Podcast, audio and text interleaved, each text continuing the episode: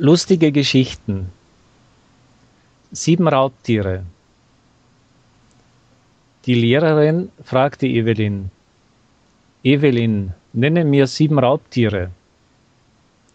Evelyn denkt eine Minute nach und antwortet, drei Löwen und vier Tiger.